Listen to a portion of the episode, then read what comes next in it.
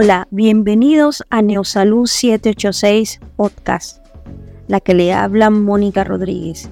En este segundo episodio tenemos un invitado muy especial con una gran experiencia cinematográfica, sonidista y director, Marcos Salaverría, junto a sus alumnos de la Universidad Uniarte.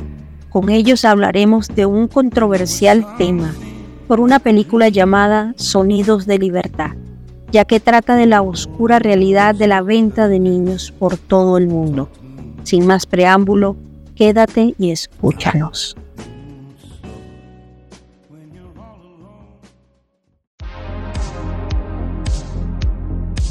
Antes de entrar en materia con referente a la película, me gustaría que no, mm, nos respondieran algunas preguntas para que la- los radioescuchas y nuestros neoseguidores te conozcan, Marco. Gracias, no, claro que sí, claro que sí. Vale, eh, ¿cómo, ¿cómo empieza tu experiencia cinematográfica? ¿Cómo, ¿Cómo llegas a ser sonidista? Pero que eres sonidista y director, ¿verdad? Sí, bueno, yo vengo, yo soy de acá de la isla de Margarita, de Chamo, me creé acá, Ajá. eh, con quizás muy parecido a los muchachos que están aquí de, de invitados, ¿no? Eh, vengo de la música, soy baterista Ajá. y siempre con ese amor a- a- a- acá en la isla, ¿no? De vivir en la isla, de estar Ajá. en la isla. Yo creo que para los chamos vivir en la isla es una de, los- de las cosas mágicas que, que existen, ¿no? Ajá. Y entonces en- en- ese miedo de, wow, ¿qué hago ahora cuando termine el colegio? ¿A qué me dedico eh, cuando termine el colegio? Ujú. Y me gustaba la música y de algún modo fui relacionando eso con el cine Ok. y empecé a estudiar algo de audiovisuales. En- en- empecé en la Universidad de Yutirla. No, Ah. realmente en ese momento no, no había... No había muchos maestros ni nada, pero había un grupo de estudiantes que nos hicimos un- una especie ahí de combo Ajá. con muchas, muchas ganas de hacer cosas.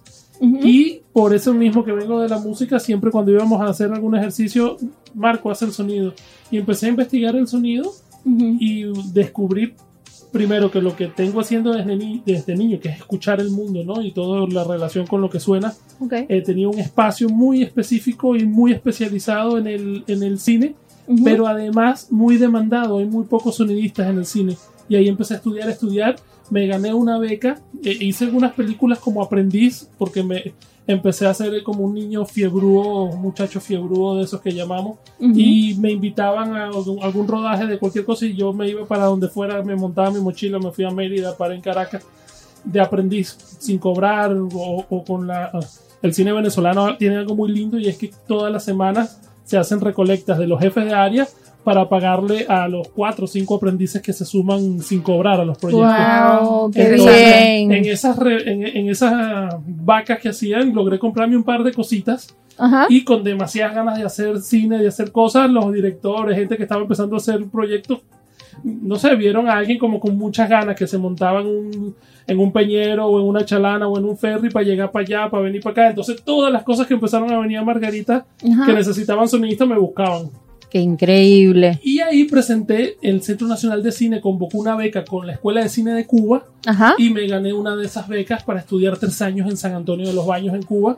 Y eso, bueno, creo que es una de las experiencias más grandes de mi vida a nivel académico y a nivel de la vida, porque un poco me, me abrió una, eh, una perspectiva del cine latinoamericano y del cine mundial única, porque ahí convivimos cineastas de toda América Latina. Me puedo imaginar. Y de ahí, bueno, un poco cambió la historia de entenderme a mí mismo dentro de este oficio, ¿no? Ya Perfecto, Claro. sí. Es ya- como buscar tu esencia, ¿no? buscar la esencia y entender que no necesariamente porque hay una cosa que crea conflicto muchas veces en nuestras cabezas y es como mira vives en Margarita y haces cine por aquí no se hace cine. Y es como una cosa extraña, Increíble, ¿no? sí. y resulta que tampoco es que hayan demasiados cineastas en Latinoamérica ni en el mundo. Es justo es una carrera bien rara no bien especializada. Ajá. entonces y sonidista y gaffer y fotógrafo y todas las demás áreas. Entonces te das cuenta en, en esas escuelas internacionales eh, que no solamente son las de Cuba, hay otras, aquí en Venezuela, en Mérida es bastante buena, en Argentina, te das cuenta que, que al final estamos muy cerca todos, ¿no?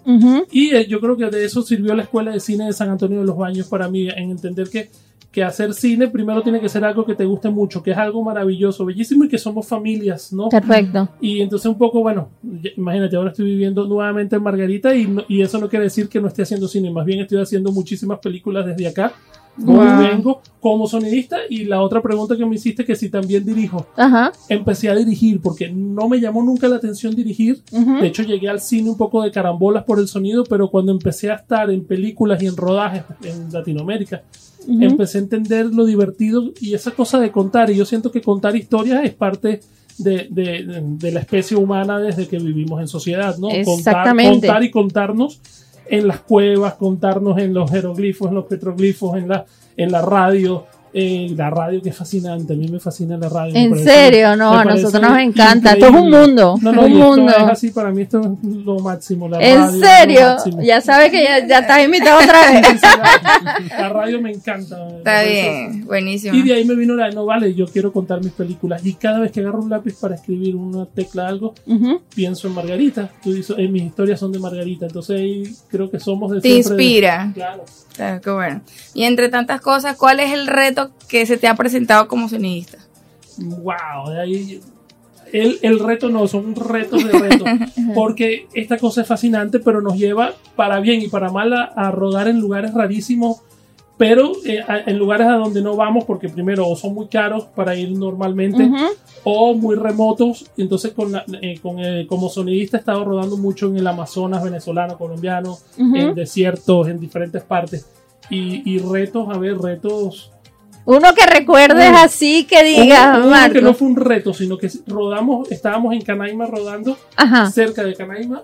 Y, y, lo- y el fotógrafo estaba empeñado en hacer un atardecer, se logró hacer el atardecer y cuando Ujú. fuimos a regresar al campamento ya se había ido la luz Wow. y cargaron eh, cargaron mal las curiaras y nos hundimos de noche eh, en un río en un río en, en, Canaima oscuro Ajá, todo era, era luna nueva era todo terrible wow. y todos por suerte en, en esa curiara que íbamos íbamos seis siete personas más o menos iba el Ajá. equipo de cámara y el equipo de sonido completo por suerte tanto la cámara como los equipos míos los guardamos en maletas que flotan y no solo se resguardaron los equipos sino que quedamos todos flotando en las maletas ¡Qué locura! ¡Qué locura! Experiencias, claro. y así mil cuentos Mm, a Haciendo ver, pues, películas. bueno, me encanta. O sea, ¿cómo llega realmente? Quiero ser director y quiero plasmar realmente mi historia. ¿Eso, eso de qué manera lo maduras? ¿A los muchísimos años o, o después que tú empiezas a tener la experiencia como, como sonidista? creo que no lo he madurado todavía ¿En serio? No, incluso yo, yo le echo broma a los, a los amigos. de- Ajá, cuando cua- la- lo que yo he hecho hasta ahora son cortometrajes, varios cortometrajes, ajá. y estoy escribiendo un largometraje ahora, que de hecho eh, tengo ya la primera versión de guion y el Centro Nacional de Cine me está apoyando. Pero cuando empecé a escribir mis primeros guiones, Ajá. pasa una cosa lindísima en el cine y es esta cosa que somos como una familia, como una especie de circo, no, No- coincidimos los, los No, no, hermandad. no, pero sí se entiende, claro. entonces, cada vez que alguno de los muchachos, las muchachas que estamos en el set está escribiendo una historia, pasa algo que es como, ¿qué estás haciendo? Vamos a hacerlo, vamos a hacerlo, no importa el dinero, no importa nada, porque está alguien del set queriendo hacer una película. Y cuando además dices que eres de Margarita y vas a rodar en Margarita, más bien tienes que entonces quitarlos así, no, no me ayuden tanto, porque todos quieren venir a Margarita a ayudarte, ¿no? Y entonces me empecé a dar cuenta que, mira, voy a intentar contar las historias, mis historias pequeñitas. A mí me gusta mucho el cine de historias mínimas, ¿no? De, Ajá, de esos personajes chiquiticos que Ajá. se hacen gigantescos en la cotidianidad, ¿no? ajá. Y empecé a darme cuenta que me sale, que me gusta dirigir. Hay gente que no le gusta, que dirige y me la pasa mal. Yo me divierto mucho dirigiendo, Ok. pero siempre juego con los amigos y digo, no, yo no soy director, yo soy sonidista que Ujú. dirige. Ujú. Y así llevo ya como tres cortos. ¿Crees que la dirección es como, como armar una maqueta?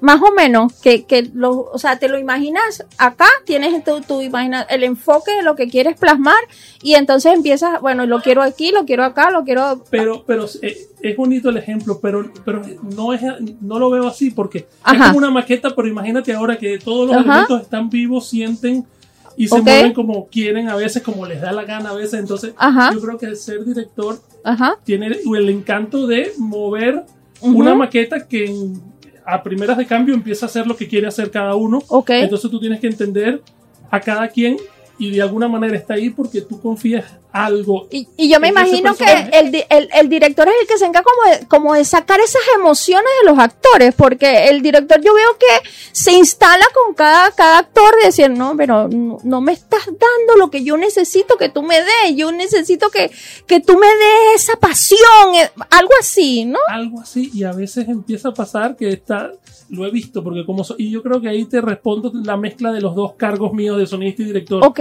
a veces como sonidista como tengo los audífonos yo veo mucho esa relación de directores y directoras con sus actores y a veces yo siento wow el actor está claro en lo que está haciendo está en el personaje está dentro del mood digamos de la escena y el director está terco por una idea personal que hace rato ya se acabó esa idea y no está permitiendo que la actriz o el actor aporten a su película, ¿no? Ajá. A veces, entonces, yo creo que por eso también me dan ganas de dirigir, porque uno ve, como sonidista, uno está así desde las cuerdas afuera viendo como, mira, pero aquí lo está haciendo mal este director, aquí lo está haciendo bien. Exactamente. Y yo siento, por lo menos el estilo de cine que a mí me gusta en el set, es- es que esté viva, o sea, que cada persona que esté ahí sea esa persona, no lo que tú como director quieres que sea, sino lo que, digamos, lo que esa persona tú sientes que te puede aportar se desarrolla allí. Es decir, si yo llamo a un actor o- espectacular. Claro, si yo llamo, no solo con los actores y las actrices, sino Ujú. con el director de foto, el, el director de arte, los gaffers, todo. Ujú. O sea, si hay un, un gaffer es el jefe eléctrico, por ejemplo, el que Ok. pone las luces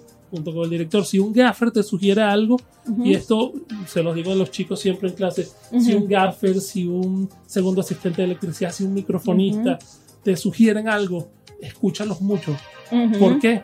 Porque aunque ellos no hayan dirigido, no estén dirigiendo, tal vez no quieren ni siquiera dirigir, pero Ujú. en un año probablemente un director que se llame director, con suerte hace una película, o tal Ujú. vez ninguna, tal vez hace una película cada dos años, con suerte, Ujú. pero un eléctrico, un gaffer, un maquinista hace tres, cuatro películas al año, por lo tanto, al cabo de 10 años, un gaffer tiene 40 películas y un director tiene 4. Wow. Entonces, tiene respetar el oficio es importantísimo para, para la gente del cine y yo creo que, que los mejores directores o muchos de los buenos directores y directoras vienen de alguna de, de alguno de los oficios Mira, yo otra vez leí en, en, en un artículo que un director tiene, a- tiene, a- tiene que tener algo de noción de psicólogo, de psicólogo. Totalmente. Porque, porque decían que, eh, eh, o sea, tienes que lidiar con las emociones de los actores. Y lo, se supone que los actores todos los días no están iguales. Que tienen su, tienen una vida aparte personal y, y, y resulta de que en cada escena este, tengo que estar molesto y resulta que este actor es lo- no está molesto, lo que está es triste porque tiene un problema personal, vamos a decirlo así. Y entonces el director tiene que lidiar con esas emociones. totalmente no es una cosa eh, eh, y hay formas de dirigir yo disfruto mucho las formas diferentes de dirigir en estos días escuché no me acuerdo si era Tom Hanks que decía que actuando en una película de Clint Eastwood eh, se sorprendió porque nunca escuchó a Clint Eastwood gritar. Simple, y, y- y no, y no se enteraba que estaba rodando tampoco. Entonces él estaba incómodo porque hay esta idea, esta idea que pasa, pero no es, no es la única manera de hacer películas donde el director grita y el asistente grita acción, cámara y es como un ejército. Esa es una forma. Pero hay otra que a mí incluso me gusta más, que es, eh, que es eh, eh, un set tranquilo, ¿no? Calmado. Callado. Y entonces Tom Hanks decía que de repente él estaba relajado ahí Ajá. en el set esperando que hicieran algo y, y se le paraba a Clint Eastwood al lado y le decía Ujú. haz tu acción. Y él así no entendía, como, sí, dale, estamos rodando. Nah, Y él bueno, ahí, entonces era como increíble. y- y funciona porque de repente eh, el director quiere esa emoción en ese momento y no quiere, cuando tú le gritas a alguien lo pensas, ¿no? De repente Claro. cambias el modo del actor. Pero ahí se vale de todo. Y algo importante que sí Ujú. es una. es- Esto lo aprendí mucho en, en la escuela de cine en Cuba con mis maestros, Ujú. que ninguna película es más importante que un ser humano. En la realización ni en los Muy resultados. importante. Y, y eso de que sufra alguien. O sea, yo cada vez que escucho una historia de, de que alguien muere, por ejemplo, en un rodaje, eh, a veces hay un morbo, ¿no? En, la- en- Ajá, en- en ok, el- sí, en un la- amarillismo allí. En, los medios, a veces. Ajá. Y a mí me parece una cosa tan garrafal que, que, que alguien sufra haciendo una película. Claro. A mí, a mí me parece que, que eso está, eso es algo descabellado. O sea, Totalmente. estamos haciendo películas, o sea, estamos haciendo algo que, que no puede ser más importante que un ser humano. Está totalmente, totalmente. Y lamentablemente también en ese mundo se ha oído cosas que, que bueno, que, que suceden y, y ¿qué, qué sientes tú que es tu fortaleza?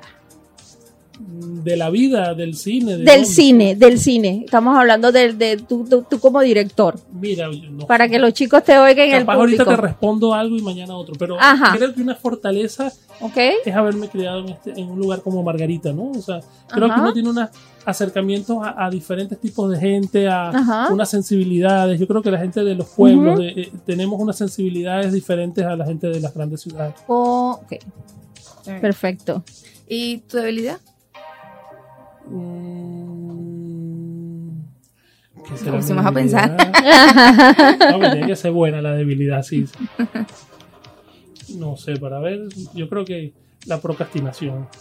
No, yo me, yo, misma. Sí, yo me saboteo, yo me puedo quedar, yo tengo que hacer 30 cosas y veo una guitarra y me pongo a tocar y se me van cuatro horas ahí. No hago ¿Verdad? ninguna. Sí, sí, eso, esa creo que es con lo que más lucho. eso, ¿En serio? Sí. Ya, ok, ok. Bueno, ya conocimos a lo que es el profesor Marcos que está aquí. Hicimos como una pequeña introducción, ¿verdad? De lo que era, este, lo que es el trabajo eh, del, del, profesor Marcos. Eh, aquí tra- trajimos también a unos alumnos de, de ellos que también quieren, como dije, dijimos hace rato, que quiere, es como un movimiento, yo, yo lo veo de esa forma, que estos chicos están acá para, quieren hacer, quieren construir, quieren eh, plasmar sus ideas y que se vean, pero quieren hacerlo de manera en pantalla grande. Entonces yo creo que es propicio y cada uno por favor que se presente con su, con su nombrecito. Hola, ¿cómo están? Eh, me llamo Bárbara. Es un placer estar aquí y acompañarlos en esta ocasión. Ok. Eres estudiante de la Universidad de Arte. Sí, de la Universidad Experimental de las Artes en el PNF Audiovisuales, en el lapso 3. Perfecto. Muy buenas tardes. Eh, primero que nada, gracias por la invitación. Es un placer estar acá con todos ustedes. Yo soy Juan Cubillos, también estudiante de producción audiovisual de la UNEARTE y agradezco mucho poder participar acá para poder hablar con ustedes sobre, sobre este tema. Ok. Excelente. Buenas, eh, yo soy Gabriel Ramírez, estoy en la Universidad Experimental para las Artes también, estoy con mis compañeros Bárbara y con Juan Cubillos, estamos en el mismo lapso y bueno, hemos, hemos desarrollado no solamente una amistad, sino un equipo de trabajo y creo que eso es lo mejor, cuando tu equipo de trabajo es tan cercano a ti que se entienden y eso también ayuda a la producción, me estoy alargando, pero No, no importa, eso no ayuda importa. mucho a la producción porque gracias a que nos conocemos bien, sabemos cuáles son las habilidades de cada uno y aprovecharlas al momento de crear una película. Y eso permite que sea las habilidades, las ideas y el amor de todos nosotros juntos en un solo proyecto cada vez que comencemos a crear. Es que esa es la idea, porque fíjate que, eh, Lo que dice Mar- el Marcos, acaba de decir que el cine es como una familia. Es como decir un circo. se, se- se suena un poquito mal, pero no, pero sí, es, que realmente la, la gente que trabaja en el circo es una familia al final. Eh, y, y yo creo que sí, el cine de verdad debe de ser eso, un- una familia. El tiempo que lleva, eso no es un día para Exactamente. otro, eso es un proceso de que conectar contigo, que lo- te- estamos en la misma sintonía, o sea, son, ah, llega un punto que todos somos una sola cabeza, una cuestión así. Bueno, y este a propósito de, de lo importante del programa de hoy es hacer un pequeño análisis, como decíamos al principio, este, de la película Son Don Frido o Sonidos de Libertad. Entonces, ¿qué, ¿qué sucede con esto? Lo que hemos podido ver es las entrevistas de, de, de los productores y directores. Hemos visto la entrevista de, del el investigador privado, que es el que hace el movimiento, sus experiencias. Este, eh, este, esta película es producida por Eduardo Verástegui y el director es Alejandro Gómez Montesverde. Es, eh, Alejandro Gómez Montesverde tiene una trayectoria también con, con películas como una de las más destacadas es Vela. Esa película es bellísima. Ellos dicen que más que una película quieren hacer es un movimiento. donde habla de la trata de niños. Y en esta oportunidad pudimos invitar al director Marcos y unos estudiantes de, de la Universidad de Arte que están estudiando audiovisuales para que también nos acompañen en este tema tan interesante porque trata de la película y aparte cómo ustedes les, les puede causar ese impacto a ustedes y cómo lo podrán analizar incluso este tipo de, situaciones. vamos a, a entrar en este tema, a abrirlo ya realmente a la película, porque bueno, ya hablamos con el, el señor Marcos y como él es sonidista. Y bueno, ya nos echó nuestra, su cuento, su historia, Sí. cómo ese proceso de, de grabación con esa anécdota en Canaima, ¿no? Increíble. Sí, sí, pero bueno, vamos a continuar. ¿Cómo se sienten ustedes con este movimiento? ¿Qué, qué, qué pasa por, por, su, por, por, por sus sentimientos o sus emociones cuando se enteran de que pueda existir este tipo de, de, de historia real, vamos a decirlo así, este, de, de esto tan terrible que, que hay? Y que tengan la oportunidad, como decíamos en el título, el cine dejó de ser cine para hacer noticias. Porque se dieron cuenta de que, bueno, que esto estaba sumamente tapado, que esto estaba clandestino y que tengan la oportunidad de decir, mira, vamos, sea, sea como sea, nosotros vamos al aire con esta película. Cuéntenos cu- cualquiera de los tres que, que comience. Vale, como alguien que, que, que le apasiona el, el cine, o sea, tengo, yo siento la necesidad de, de querer con- contar algo. Ok. Entonces, este tipo de cosas que lamentablemente se ven en el mundo real no se pueden pasar por alto y mucho menos ignorar ni, ni ocultar, que pues es mucho peor. Entonces, que esas personas hayan tenido la, la decisión y la fuerza de poder contar algo tan, tan fuerte como lo es eh, este abuso hacia menores. Y yo viéndolo desde mi punto de vista que soy joven de todas formas, entonces me, me causa mucho impacto, o sea, yo lo que opino es que este tipo de historias, aunque a la mayoría de la gente popularmente no les podría interesar, porque no es lo que se está consumiendo actualmente, tienen que pe- empezar a, a consumirse, tiene que salir toda la luz, ¿me entienden? Correcto. O sea, tiene que llegar a contarse más este tipo de historias que rozan lo político, rozan lo, lo social, lo clandestino y, y todo eso. Claro. Muy de acuerdo con Muy de acuerdo opinión. también. El problema también está en que hacer este tipo de, de cine este, tendrían que tener mucha valentía y bueno, también está las ganas de querer mostrar la verdad. O sea, principalmente también está el miedo de que le da a una persona porque, o sea, estás tratando con un tema sumamente delicado.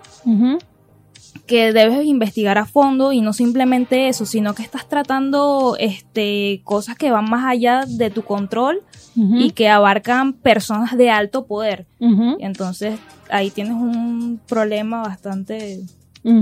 Bastante fuerte, ¿no? Y que hay una cosa, este, vamos a decir irónico, porque uno cree que la persona con poder adquisitivo debería tener su mentalidad en otro lugar. En otro lugar, ¿por qué? Porque se supone que tú, tú has tenido más acceso a la que es la cultura, a lo que es los estudios, a lo que es la información. ¿Ves? No es lo mismo con una persona que, bueno, que, vamos a decirlo así, que ha tenido es más lento el proceso, no es que no tiene esa información, pero es más lento el proceso de esa información, porque el acceso se le hace un poco más difícil. En cambio, una persona que tiene un poder adquisitivo, pues no tiene límites. Quiero una información, mira, con ir a India tengo y estoy en India y sé la cultura de India. Quiero ir a África, pues Suráfrica voy y estoy, estoy presente. Pero es una cosa que dices, mientras más tienes, o sea, eh, eh, tu mente es como, como más desviada, vamos a decirlo así, ¿no? Yo he trabajado eh, en las experiencias laborales que, que he tenido recientemente, he trabajado con niños Ajá. y entiendo un poco más todo lo que, lo que es sentir esa empatía, Ajá. aunque ni siquiera me sepa algunos nombres. Cuando a mí me dicen el tema de, o sea, todo el tema de, de la película y todo lo que está pasando con el maltrato a los niños y el trato de los niños, yo lo sentía como una historia de ficción. O sea, a veces nosotros mismos no queremos ver la realidad. Es correcto. El mundo es muchísimo más crudo de lo que nosotros pensamos. Creo que lo que está pasando en- del movimi- de este movimiento que estamos haciendo con, o sea, que se está haciendo con.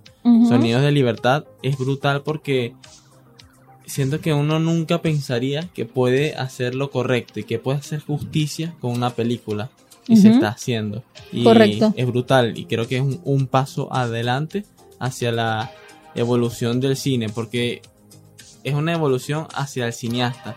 Estas cosas sí se pueden hacer. Nosotros sí podemos exponer la verdad.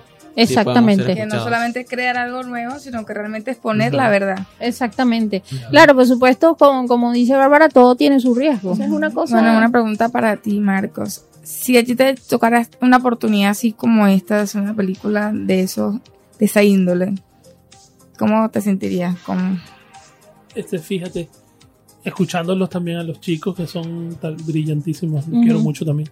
Este, pasa algo, ¿no? Que es que eh, creo que la, una de las virtudes que tiene esta, esta película específicamente es que es una película que está tocando estos temas desde, desde lo más grande de la industria más comercial del mundo, ¿no? Que, es- que es Hollywood. Ujú. Inclusive Mel Gibson, que es una suerte de promotor Ajá. de la película, se le está rifando, ¿no? Se la está jugando hace rato. Él tiene, él tiene rato ahí en unas cosas controversiales contra Sí, sí, entre sí. eh, Hollywood y él. Entonces yo creo que la lo, lo que yo rescato mucho de esta película que no he visto es que es que es como eh, el elemento incómodo dentro del universo de, de la frivolidad y, el derroche y el y, digamos el despilfarro de Hollywood, ¿no? Pero hay algo que, que sí quería también comentar y es que en todos nuestros países hay muchos cineastas contando todas estas historias que lamentablemente corremos con la, con la mala suerte de que no estamos distribuidos, no se logra distribuir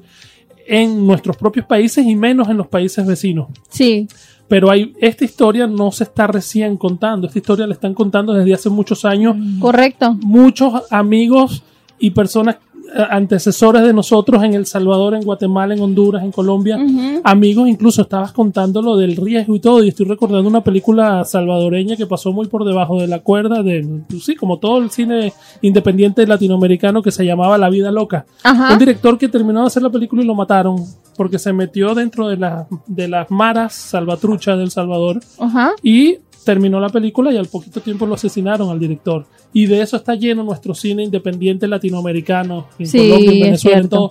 Entonces, por un lado digo, bueno, pero ¿por qué hace tanto ruido? Claro, porque es Hollywood, está Mel Gibson, Mel Gibson y, eh, y- y es incómodo, pero digo, qué bueno, porque desde ahí hay que incomodar de una vez, ¿no? Empieza a Exactamente. limpiar, porque desde el mismo Hollywood Pero- hay tantas cosas horribles. Exactamente. Pero aquí, eh, aquí mismo en Venezuela, gente haciendo películas complejas. Hace poquito hicimos una peli que se llama La Fortaleza de ficción. Y, y- y es súper interesante, ¿no? De- de- de- bueno, esa fue donde nos hundimos. En... no, interesante tocar todos los elementos que se puedan tocar sociales siempre. Y yo creo que los cines independientes del mundo, y en este caso yo hablo muy de, de Latinoamérica como mi lugar de, al que pertenezco, sobre todo soy latinoamericano. Este, hay desde hace muchos años, desde sobre todo esa época de los 60, de las épocas de las dictaduras del cono sur, están ya nuestros cineastas rifándose la vida haciendo las películas en documental o en ficción. Y un poco eso hablamos en clases, que nosotros ya, ya el cine como tal eh, es un elemento que no solamente cuenta la vida real, sino que la vida real, Ujú. o sea, es una relación de ida y vuelta. Las películas se inspiran en la vida para existir, Exactamente. pero luego la vida se va formando y nuestros jóvenes se forman viendo las películas que suceden en el mundo. Es correcto. Entonces es una Exactamente. relación de, de, de ida y vuelta que de un feedback permanente, porque ¿qué pasa con esos monstruos gigantescos como Hollywood, por ejemplo, Ujú. que están haciendo pensar a nuestros chamos de una manera que de repente se asombren al aparecer una película como Free, eh, de- de- eh, Sonidos de el libertad. sonido de libertad. Mm, Es, es preocupante porque eso es, es nuestra realidad, eso está pasando. Correctamente. y eso ya lo están contando nuestros propios medios, entonces está buenísimo esto, ¿no? Qué bueno infiltrarse de arriba en el monstruo, Ajá. pero abrir los ojos, que nos falta comunicarnos más entre los pequeños, ¿no? Y no, y que, y que te, es tan fuerte que. Algo que le tomo al director, a Marcos, que realmente nosotros crecemos viendo televisión. Y parte de nuestra vida, por lo menos nosotros somos niños, vemos comiquitas. Ujú. Y en cuanto a- yo soy la princesa Sofía y yo soy tal cosa. Entonces, Ujú. imagínense ver controversia, ya te doy la palabra cariño, de esa controversia de hoy en día incluso ver tantas cosas de estos movimientos que se respetan, obviamente, eh, y que yo eh, ponga a mi hija y exponerla a ver una película que le dé un mal ejemplo. Por lo menos no estoy en contra de, realmente hasta ahorita no he tenido muchas películas en contra que yo puedo decir comiquitas con respecto a los niños. Pero por ejemplo, un ejemplo de la eh, Pepa. Pepa es una cerdita y ella se baña todo el tiempo en charco.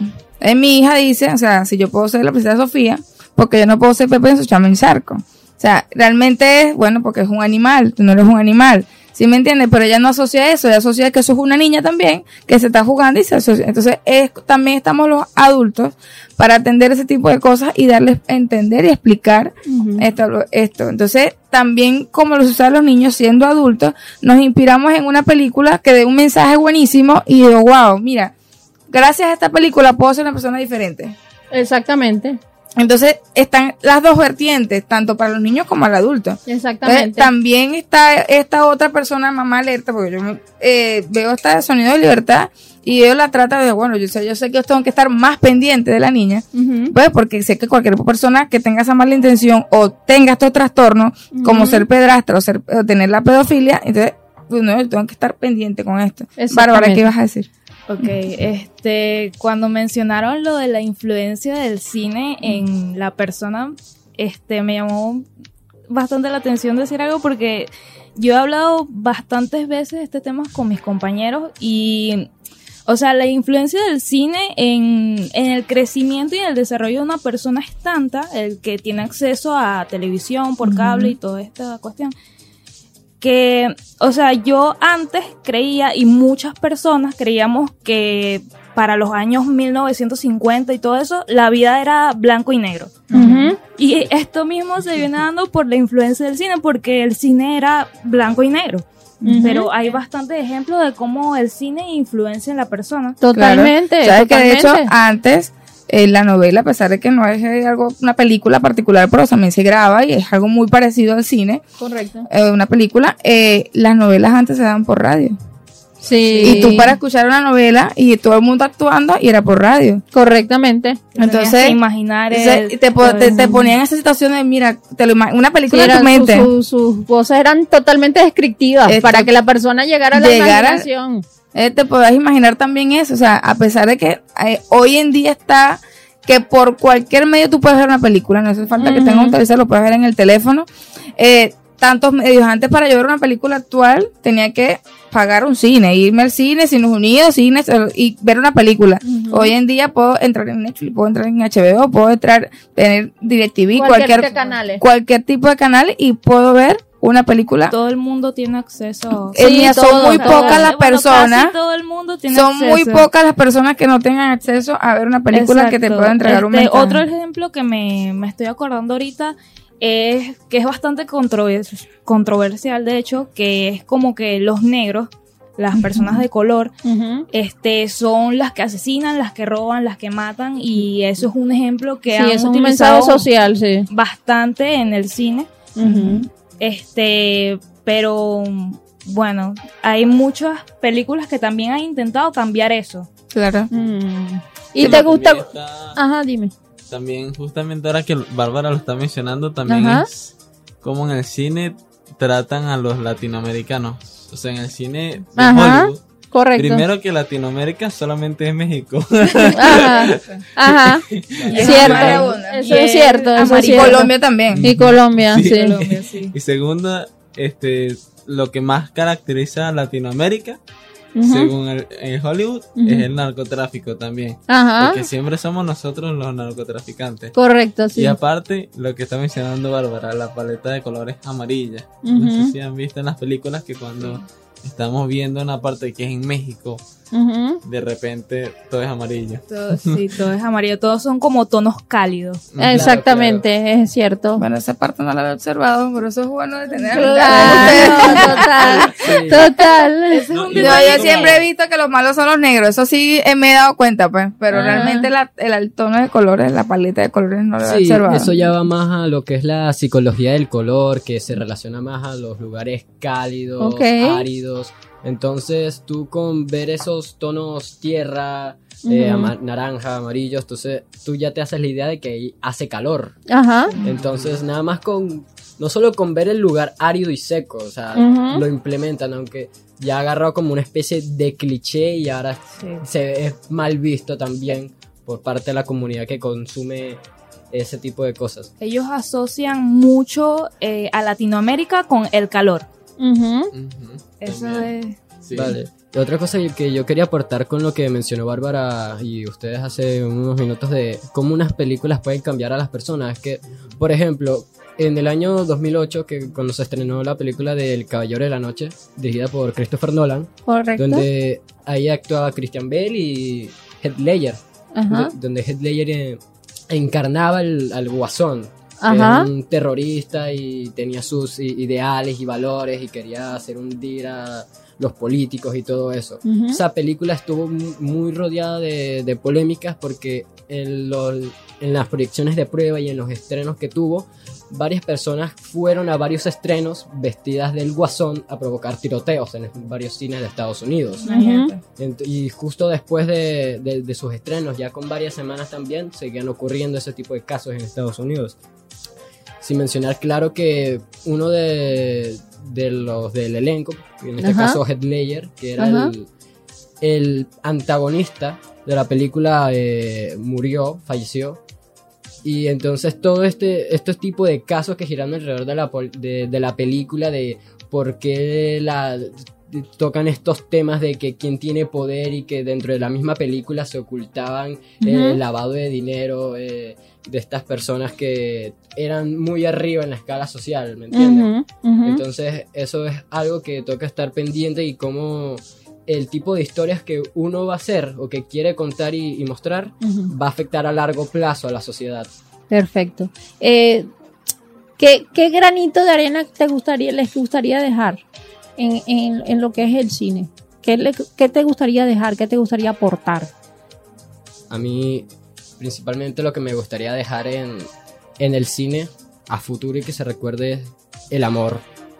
Principalmente porque el amor es algo tan importante en todo eh, que, que tiene que ser recordado, no importa si es una película de, de horror familiar o si la historia tiene un final triste o feliz, tiene que generalizarse y rodearse por todo eso que es el amor, igual como ya el profesor Marco mencionó, en el cine somos como una familia y todos tenemos que mantenernos en, en ese, en ese tono.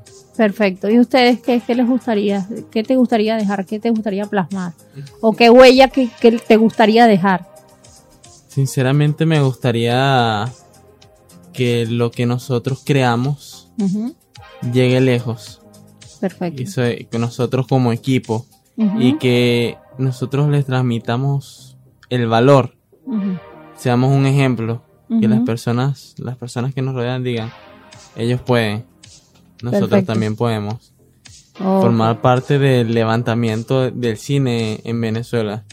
Que las personas, o sea, nosotros estamos acostumbrados con- como estudiantes, con las experiencias que hemos tenido, a trabajar con las uñas y lograr producciones con muchísimo más apoyo y llegar lejos como equipo.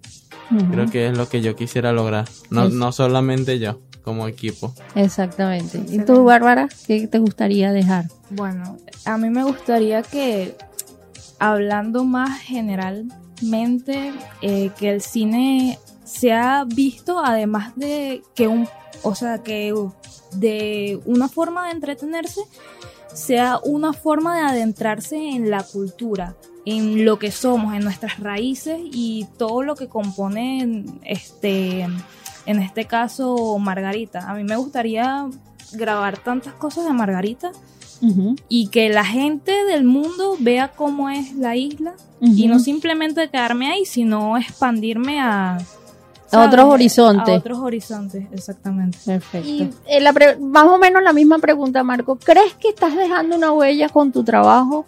¿O te falta? ¿O, o- o qué quieres dejar realmente? ¿Cómo, ¿Cómo quieres ser recordado? No, bueno, yo creo que siempre eh, eh, quedan cosas por, por hacer, ¿no? Yo creo que de eso se trata la vida. Ok. Este, eh, un, un poco yo lo que siento es que los seres humanos en sociedad somos, Ujú. estamos hechos de cuentos. Ujú. Realmente lo que nos conforman son los cuentos, no, no, Ujú. no otras cosas. A veces creemos que las historias son rígidas, firmes, son realidades, ¿no? Que al final lo que son son cuentos. Somos un- una maraña de cuentos que nos, que nos trascienden. Y yo creo que hacer películas, hacer radio, hacer novelas, hacer libros, eh, es contarnos. contarnos para nosotros mismos, contar para los demás. Y eso es que lo que yo creo que es importante escuchando a los chicos y a las chicas. Eh, y me parece valiosísimo que nosotros podamos contarnos quiénes somos nosotros mismos a los demás y no que nos cuenten quiénes somos, ¿no? Perfecto. Eso, eso es lo lo más hermoso de, de- de los cuentos. Exactamente. donde Bueno, a mí me encantaría, disculpa que te interrumpa, hermana, me encantaría compartir algo que siempre nuestros abuelos nos dicen, mi abuela y mi abuelo. Mi abuelo se llama Rafael Pérez. Deja el mundo mejor de como lo encontraste. Esa decía mi abuelo. Y mi abuela decía, entrega todo lo que tienes que entregar. Y para que la- el momento que partas, partas lleno de ti. Lleno de ti, no vacía de ti. Porque a veces uno dice, oye, ah, estás ya mayor y dices, oye, me siento tan vacío. No, yo entregué todo, yo di todo y igualmente me siento vacío. Y es porque no se entrega realmente, no se entrega, no diste lo que tenías que dar y no diste lo que tenías que dar porque no te lo diste a ti. Para entonces luego entregar a- a- al, otro, porque todo empieza en casa. Entonces esa es la idea. La idea es que dejen el mundo mejor de como lo encontraste, para que te, el, el momento que partan, partan llenos de sí mismos. Yo le quiero, puedo mandarle un saludo a. Matías y a Claro que- Salvador. claro que sí. Matías Salaverría y Salvador, mis hijos que están escuchando Ay, el espectacular. Claro que sí. Espectacular. Precioso, precioso, precioso. Dios me lo bendiga y los haga un niño bien. Sí, y señor, de su padre, mis niños. Y de su madre, pues si no. Ah, bueno, su madre también, con verdad que sí, ¿verdad? Pusimos aparte. Bueno, ya es hora de partir. Muchísimas gracias. Para nosotros es un honor que el profesor Marco esté acá. Para mí es- también, gracias. Este, que los alumnos también estén acá. Este, que estamos seguras, ¿verdad, Abigail? Que Claro que tienen tanto, tanto para dar, Potencial. tanto para entregar, que este, desde acá, desde de Neosalud 786 en la 92.9, eh, necesitan apoyo necesitan apoyo quien nos está escuchando. Estos alumnos necesitan apoyo, necesitan, sí, apoyo, apoyo, En necesitan general. apoyo en todos los sentidos. En Donde todos lo los vean, que sentidos. estén grabando, ven, muchachos, ¿qué señor. les falta? ¿En qué los ayudo? Exactamente. Además, me pongo actor, o sea, yo mismo soy.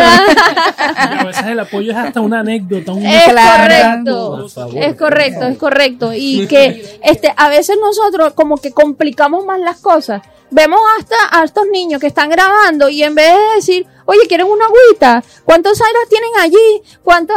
¿Ves? No, no, ay, no, pero ustedes pidieron permiso, ustedes sí, ya nos vamos, ya nos Suele vamos. pasar. Entonces es una cosa increíble Bueno, eso. Bueno, nada. Este programa fue interesante. Gracias, director Marcos. Gracias, muchachos, por venir. Fue un excelente día, un excelente tema. Y bueno, y recuerda, tu salud empieza. si generas energía positiva. Besos. Hasta el próximo martes. Besos, saludos.